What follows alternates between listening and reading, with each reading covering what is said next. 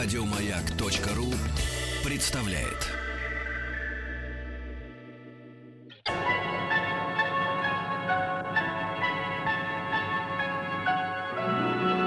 Уральские самоцветы.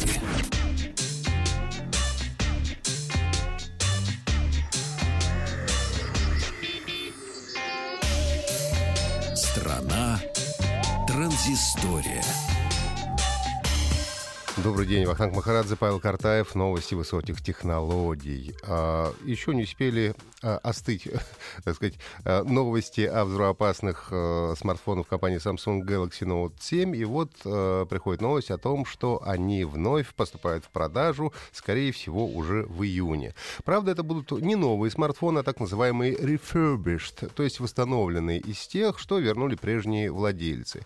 В переработанных смартфонах будет батарея с уменьшенной емкостью 3 1200 и 3000 мАч, супротив 3500 в оригинальных смартфонов. Но кроме аккумуляторов, внутренности останутся прежними, а вот корпус будет изготовлен заново. И такой шаг э, поможет компании с утилизацией устройств, устройств которых осталось более 2,5 миллионов после отзыва. Ну и как-то они сумеют, э, в общем, сократить свои финансовые потери. К маю должна закончиться переработка, и уже в июне смартфоны должны поступить в продажу. Правда, только на развивающихся рынках, таких как Вьетнам и Индия. Это даже немного обидно, потому что если исключить взрыв... опасную, конечно же, взрывоопасность Galaxy Note 7, то во все, по всем остальным характеристикам это отличный смартфон, который наверняка будет продаваться по привлекательной цене.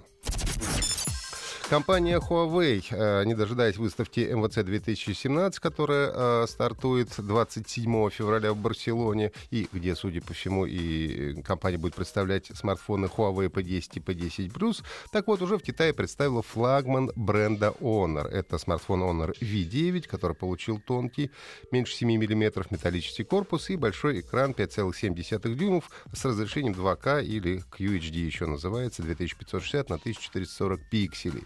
Ну и чтобы обеспечить долгую работу при таком немаленьком разрешении, смартфон комплектуется батареей на 4000 мАч. Сдвоенная камера на 12 мегапикселей, где один сенсор э, цветной, а другой монохромный, э, который позволяет делать хорошие снимки при плохом освещении, мы видели уже в смартфоне Honor 8, на который V9 и похож даже внешне. Но камера все-таки, скорее всего, подверглась какой-то доработке, потому что на презентации был сделан акцент на то, что Honor V9 — это первый доступный доступный смартфон, где камеру можно использовать в качестве 3D-сканера. После оцифровки трехмерное изображение можно отправлять на 3D-печать. А для любителей селфи предусмотрена 8-мегапиксельная фронтальная камера. А, комплектуется телефон 4 или 6 гигабайтами оперативной и 64 или 128 гигабайтами встроенной а, памяти. А, купить Honor можно Honor V9 можно будет в нескольких цветовых вариациях. Это золотой, черный цвет, синий и эксклюзивно ярко-красный. Ну, а цены начинаются с 377 долларов за самую простую версию, и самая дорогая будет стоить 508 долларов. Это 128 гигабайт э, внутренней памяти. Ну и в продажу смартфон должен поступить 28 февраля. Еще одна любимая нашими соотечественниками китайская компания Xiaomi э, э, анонсировала умное зеркало заднего вида для автомобилей. Управляется Xiaomi Smart Rear View голосом и выводит на экран разнообразную полезную информацию. За зеркальной поверхностью скрывается дисплей почти 9 дюймов э, с разрешением 1920 на 480 пикселей. Также имеются модули GPS, Wi-Fi и даже поддержка 4G со скоростью до 300 мегабит в секунду. То есть скорее всего, в зеркало вставляется отдельная сим-карта, можно предположить. А, угол обзора широкий 160 градусов и возможность записи видео в формате а, 1080p с частотой 30 кадров в секунду. В этом качестве зеркала можно использовать вместо любимых у нас видеорегистраторов, а посмотреть видео можно потом в приложении на смартфоне. В некотором смысле гаджет будет выполнять и функции партроника, предупредив вас, если при движении назад вы приближаетесь к какому-то объекту. Девайс уже поступил в продажу в Китае по цене 999 юаней, что составляет на сегодняшний момент около 145 долларов.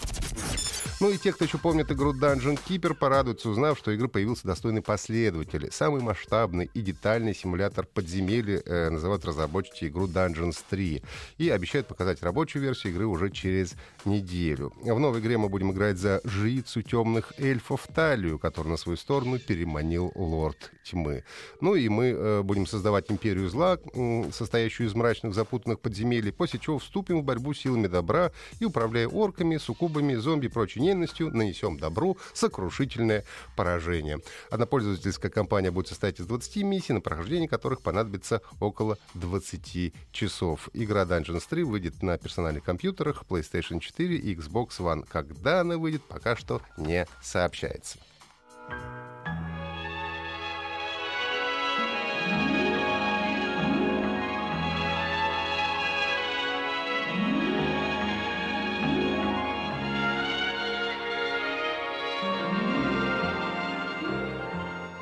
Уральские самоцветы.